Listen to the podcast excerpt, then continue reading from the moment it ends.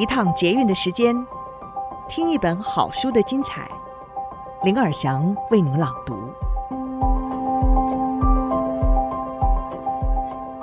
您好，欢迎您再次收听《天下好读》，我是林尔祥。今天想为各位介绍的一本好书，最近常常听别人提起，那就是一个哈佛教授的生命领悟，给你把余生过好的简单建议，重启人生。这本书的作者呢是亚瑟 ·C· 布鲁克斯，他是研究幸福的社会科学家，也是哈佛甘乃迪研究院与哈佛商学院的教授。今天的这篇书摘呢，是这本书的前言，描述的是他在飞机上的偶遇，改变了他的人生。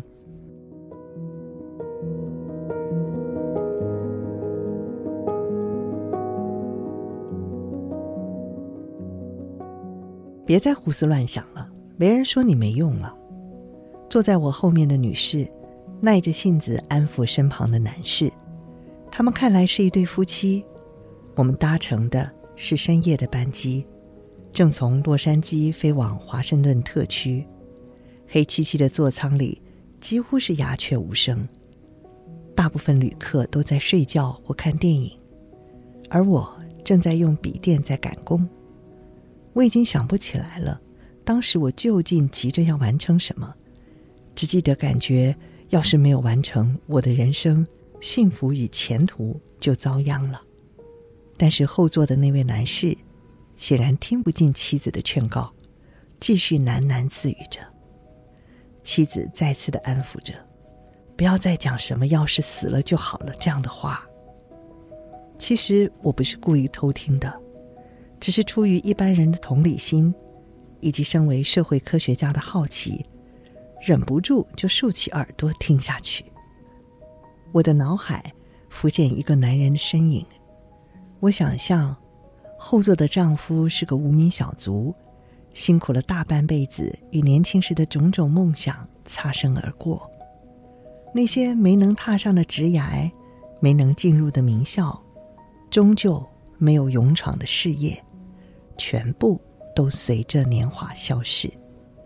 我想象着，这位男士因为年老力衰，不再被需要，最后被迫退休。当飞机落地，机上的灯打开的时候，我终于能够见到那个一心想死的男人。结果却让我惊讶。我认得这个人，他是个名人，而且是家喻户晓的英雄人物。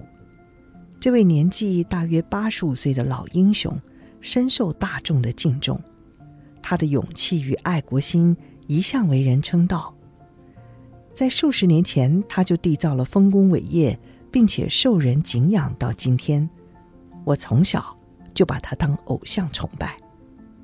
老英雄站起身来，准备下飞机。机上乘客纷纷认出他来，带着敬意窃窃私语。走到驾驶舱门口的时候，机长特别向前致意，对他说出了我心中的话：“先生，我从小就很崇拜您。”这时，几分钟之前还非常厌世的老英雄，瞬间变得神采飞扬。我心里想着，到底该如何形容这位老英雄比较贴切呢？是这一秒的容光焕发，还是二十分钟前？跟妻子诉说着不如死去的男人。接下来的几个星期，我没有办法忘记在飞机上所看到的那个极为矛盾的一幕。那是二零一二年夏天的事了。当时我刚过完四十八岁生日。虽然我不是什么享誉国际的英雄人物，但是事业正一帆风顺，负责华盛顿特区一家声誉卓著的。智库已经出版过几本畅销书，演讲总是座无虚席，还在《纽约时报》开了专栏。我找出八年前四十岁生日时写下的愿望清单，我当时真的很确定，如果能够达成那些事，我这辈子是死而无憾。如今回头看，清单上的目标我全都达标了，甚至还是超越。但为什么我并没有感到特别的满足或幸福呢？尽管心想事成，至少诸事如我所愿。可是，为什么我并没有想象中那么快乐呢？但就算真的带来满足感，又有谁能保证可以永久持续呢？如果那些成就是每天苦干十二小时、一个星期工作七天换来的，到了某个时点，一切进展终将趋缓，甚至于归零。基本上，我现在就是以那样的工作强度在过日子，每周的工时还高达八十个小时。那一阵子，我花了好几天的时间检视我的人生是否开始走下坡。然后呢，在回顾完这一生后，我会不会也告诉我的太太艾斯特，自己不如死了算了？有没有可能脱离只能进不能退、不断追名逐利的道路，优雅地接受人生不免走下坡呢？甚至于可以把现实转变成机会，打开生命的另一扇窗呢？这些。都是我奔向五十岁之前心中的疑问。身为社会科学家，我决定要接受挑战。我要探索人生的各种可能，试图把令人惶惶终日的未来逆转成更上层楼的转机。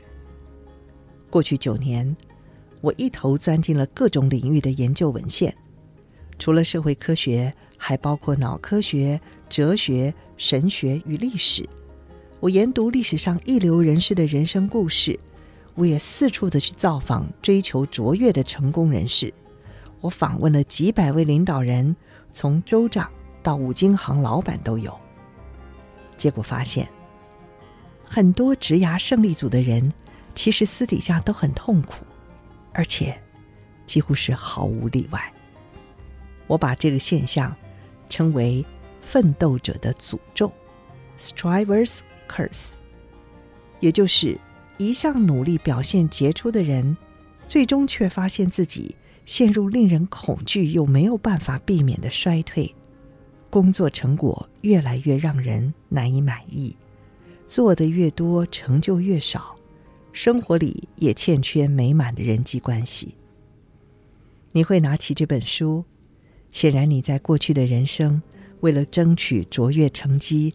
人生有所成就，一路牺牲了很多事，你心知肚明，好景不常在，欢乐派对也不会永远持续，你甚至可能已看见曲终人散的迹象。不幸的是，你未曾深入的思考过如何面对派对的尾声，你只懂得紧抓着唯一擅长的策略不放。也就是你更努力工作，尝试让盛况延续，假装自己什么都没变。然而，那是一条注定通往悲剧的道路。著名经济学家 Herbert Stein 曾提出了一个法则，那就是无法永远进行的事，终将停止。当你感到越来越追赶不上，与其暗自埋怨上苍为何如此不公平，否认自身能力出现变化，你可以将这个转变化为力量的泉源。与其试着避免衰退，你可以超越衰退。方法就是找到新的成功，但这种新成功比世俗的五子登科更美好。它不会带来神经官能症与成瘾，你会有更深层的快乐，感到更幸福。这个转变过程会引领你，或许这是头一次哦，找到人生真正的意义。这个过程彻底改变了我的人生，我相信也可以改变你。这本书《重启人生》将带你踏上那个重生之旅。不只是我，你也一样，可以一年比一年更快乐。我们的人生可以越过越美好。以上书摘摘自《重启人生》，一个哈佛教授的生命领悟，给你把余生过好的简单建议。由天下杂志出版。